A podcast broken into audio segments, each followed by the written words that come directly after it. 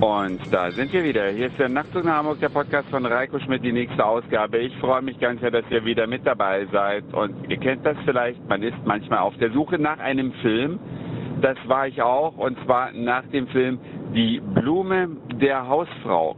Das ist ein ganz witziger Film, ein Dokumentarfilm eigentlich. Da geht es darum, dass äh, Vorwerkvertreter, also die Vertreter dieser Staubsaugerfirma, in der Vorweihnachtszeit in Stuttgart versuchen ihre Staubsauger zu verkaufen und begleitet werden die fünf oder sechs Verkäufer, die das sind, von Kamerateams des ZDF unter anderem. Und da ist nichts geschnitten, da ist alles echt.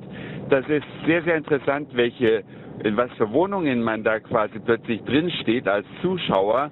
Hammer, wie manche Leute wohnen, was es auch für Menschen anzutreffen gibt.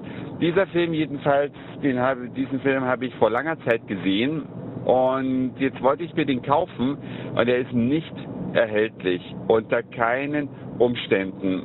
Ich habe sämtliche Download-Portale bemüht.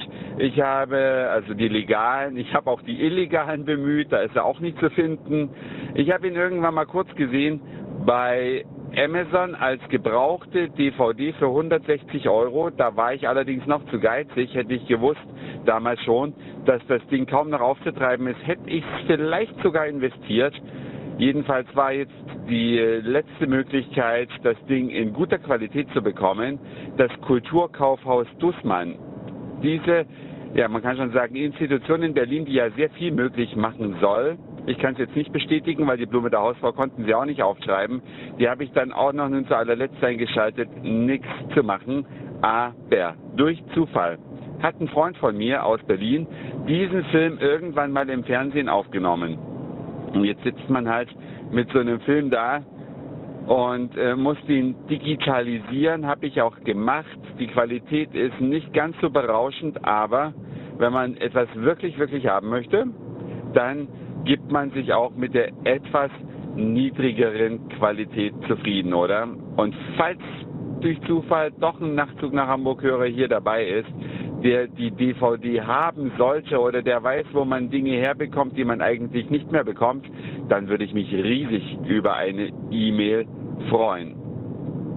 Ja, und während ich hier gerade diesen Podcast aufzeichne, auf einer Autofahrt Richtung Dortmund, muss ich mal ein Programm loben, welches ich sehr, sehr nett finde und über das bin ich durch Zufall gestolpert. Und zwar war ich im App Store unterwegs, nicht mit dem iPhone, nein, mit dem MacBook und habe ein Programm gefunden, das wurde da beworben, das war kostenlos, dachte ich, probier's mal aus und ich bin sehr begeistert. Es heißt Evernote.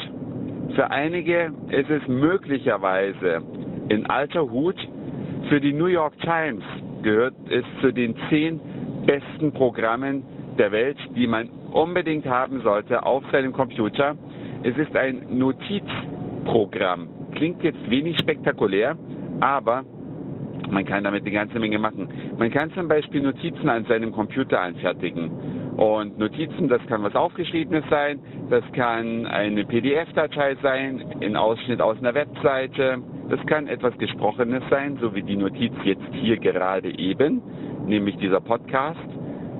Und alles hält sich immer synchron. Wenn ich diese Notiz also abspeichere, jetzt mit dem iPhone, das gibt es auch als App fürs iPhone, das gibt es als App für Android, das gibt es als App für das iPad, also für alle mobilen Plattformen, für die wesentlichen mobilen Plattformen und auch für Windows-Computer, für Mac-Computer, für alle Plattformen erhältlich. Man legt sich da einfach ein kostenloses Konto an und kann dann diese Informationen alle überall gleich haben. Heißt also, wenn ich am Computer eine Notiz anlege, dann habe ich die gleichzeitig auch auf dem iPhone und auf dem iPad und in jede Richtung geht das. Eine geniale Idee, es ist sehr einfach zu bedienen und ja, mal sehen. Ich bin gespannt, wie der Podcast klingt, weil im Moment spreche ich ihn ja noch, aber wenn ich ihn dann heute Abend schneide und hochlade, ob man das dann noch verwenden kann, ich bin mir nicht so sicher, aber ihr werdet Zeuge sein, das war's für heute. Dankeschön fürs Zuhören, für den Speicherplatz auf euren Gerätchen. Ich sag Moin, Mahlzeit oder guten Abend, je nachdem, wann ihr mich hier gerade gehört habt. Und dann hören wir uns vielleicht sogar schon morgen wieder. Euer Reiko.